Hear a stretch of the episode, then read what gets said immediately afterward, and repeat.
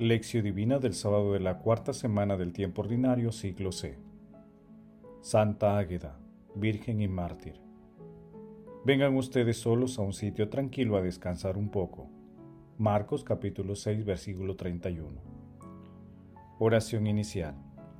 Santo Espíritu de Dios, amor del Padre y del Hijo, ilumínanos con tus dones para que podamos comprender los tesoros de la sabiduría que Jesús nos quiere revelar en este día Otórganos la gracia para meditar los misterios de la palabra y revélanos sus más íntimos secretos.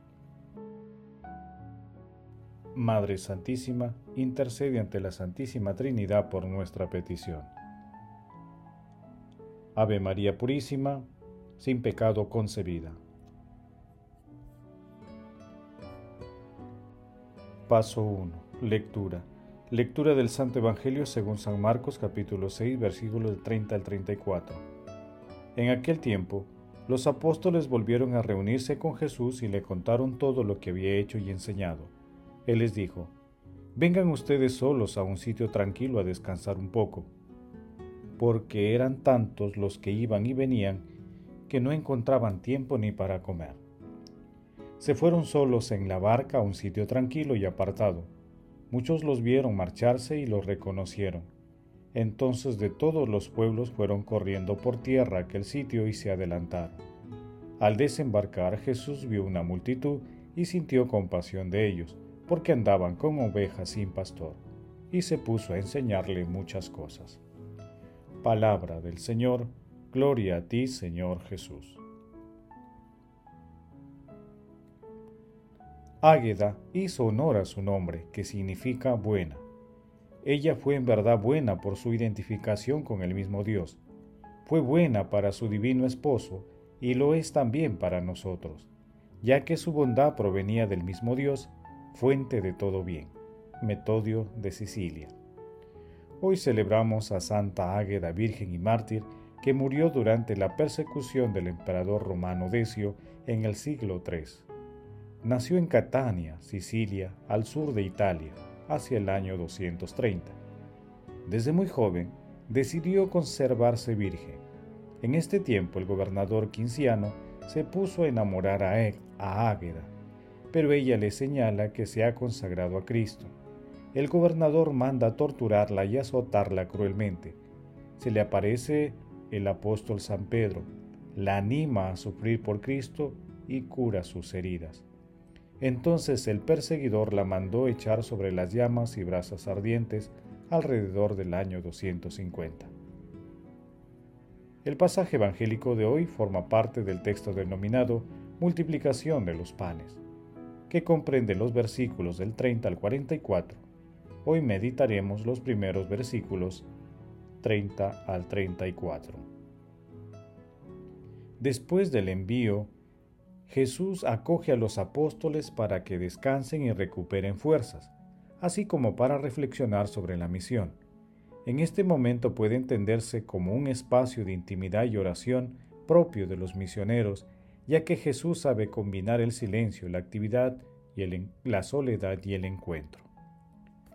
Luego se formó una muchedumbre. Jesús observó el gentío con compasión y misericordia y se puso a enseñarles. La gente estaba desorientada y necesitaba la palabra del pastor. Por ello el pasaje de hoy es un relato de transición que prepara el acontecimiento de la multiplicación de los panes. Paso 2. Meditación. Queridos hermanos, ¿cuál es el mensaje que Jesús nos transmite a través de su palabra? La expresión que nuestro Señor Jesucristo dirigió a sus apóstoles vengan a ustedes a un sitio tranquilo a descansar un poco, nunca perderá vigencia porque representa el tiempo necesario que requiere el cuerpo para recuperar fuerzas y la contemplación interior que renueve el vigor espiritual. Nuestro Señor Jesucristo nos invita al reposo del Espíritu que será iluminado con su gracia, dejando de lado las agitaciones mundanas. En otras palabras, el equilibrio personal dependerá de cómo alimentamos nuestro espíritu, mente y cuerpo, ya que siempre será necesario el silencio para redescubrir los objetivos de nuestro proyecto de vida. En el mundo actual, el estrés es uno de los denominadores comunes de las actividades humanas. Es causado por el activismo frenético que va ganando espacio en la mentalidad y espiritualidad de las personas, evitando la reflexión trascendente que nos acerca a Dios. Además, nos aparta de los objetivos y proyectos fundamentales de la vida. Toda la estructura causal del estrés y del activismo desenfrenado es compleja pero su solución tiene sus raíces en la profundidad espiritual de esta enseñanza de nuestro Señor Jesucristo. Vengan ustedes solos a un sitio tranquilo a descansar un poco. Por ello, queridos hermanos, conviene preguntarnos, ¿poseemos los mecanismos espirituales para detectar y enfrentar el estrés? ¿Cuáles son las actividades contemplativas que realizamos para renovar nuestras fuerzas espirituales? ¿Somos los misioneros de la iglesia de hoy? Que las respuestas a estas preguntas nos permitan mantener el equilibrio personal necesario para realizar nuestra misión de evangelizar a través de nuestras actividades cotidianas. Asimismo, siguiendo el ejemplo de nuestro Señor Jesucristo, seamos siempre compasivos y misericordiosos con nuestros hermanos que tienen carencias espirituales y materiales, especialmente en estos momentos de pandemia. Jesús, María y José nos ama. Paso 3. Oración. Padre eterno, Dios nuestro, concédenos por intercesión de Santa Águeda tu misericordia y perdón, pues ella te agradó siempre por la fortaleza en el martirio y por su castidad. Amado Jesús, otórganos a través del Santo Espíritu el equilibrio para conocer y llevar adelante los designios que diariamente tienes para cada uno de nosotros. Danos la fuerza para ser instrumentos de tu amor y misericordia en un mundo cada vez más estresado y confundido. Amado Jesús, te suplicamos, ilumines con tu rostro a los difuntos que yacen en tinieblas y en sombra de muerte, y ábreles las puertas de tu reino Protege, Señor, a las almas de las personas agonizantes para que lleguen a tu reino. Dulce Madre María, intercede ante la Santísima Trinidad por nuestras peticiones. Amén. Paso 4. Contemplación y acción. Hermanos, contemplemos a la Santísima Trinidad a través de la lectura del escrito de Adelaide Anzani Colombo. Dios tiene los ojos del amor de Jesús. Es un Dios que ve, que mira, que participa, que ama. Un Dios de ternura desbordante que percibe la necesidad antes que se diga, porque lee en el rostro de sus amigos los signos dolorosos del alma y el cansancio de los cuerpos. Jesús no dice id a un lugar solitario, sino venid.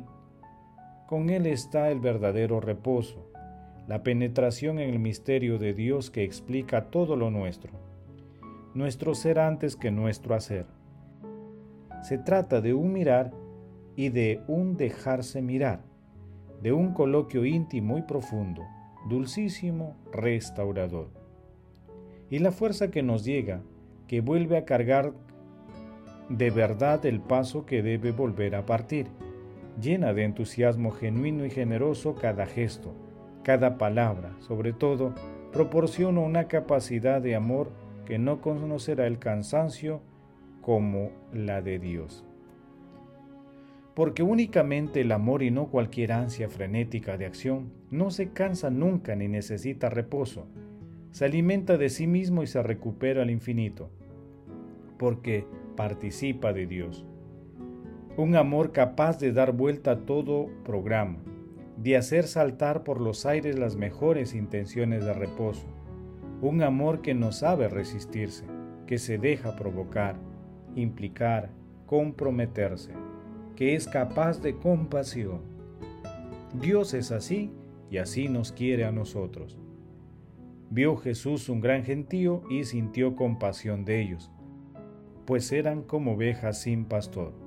Y dentro del gentío, la mirada buscaba a cada hombre, Ve la necesidad de cada uno de ellos sin pastor, sin verdad, sin libertad, sin afectos, sin casa, sin patria, sin pan, sin trabajo, sin amistad, sin consuelo, sin esperanza. Y Dios se pone a la obra, se puso a enseñarles muchas cosas, y dentro de poco saciará su hambre con unos panes y peces prodigiosos, y les prometerá su cuerpo como don para la vida eterna. Ahora nos toca a nosotros sentir compasión.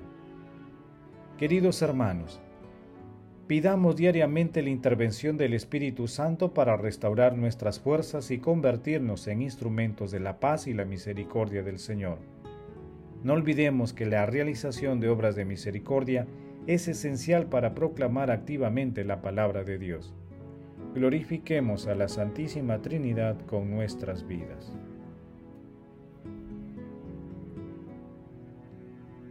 Oración final. Gracias Señor Jesús porque tu palabra nos conduce por caminos de paz, amor y santidad. Espíritu Santo, ilumínanos para que la palabra penetre lo más profundo de nuestras almas y se convierta en acción. Dios glorioso, escucha nuestra oración. Bendito seas por los siglos de los siglos. Madre Santísima, intercede ante la Santísima Trinidad por nuestra petición. Amén. El Señor esté con ustedes y con tu Espíritu. La bendición de Dios Todopoderoso, Padre, Hijo y Espíritu Santo, descienda sobre ustedes y los acompañe siempre. Amén.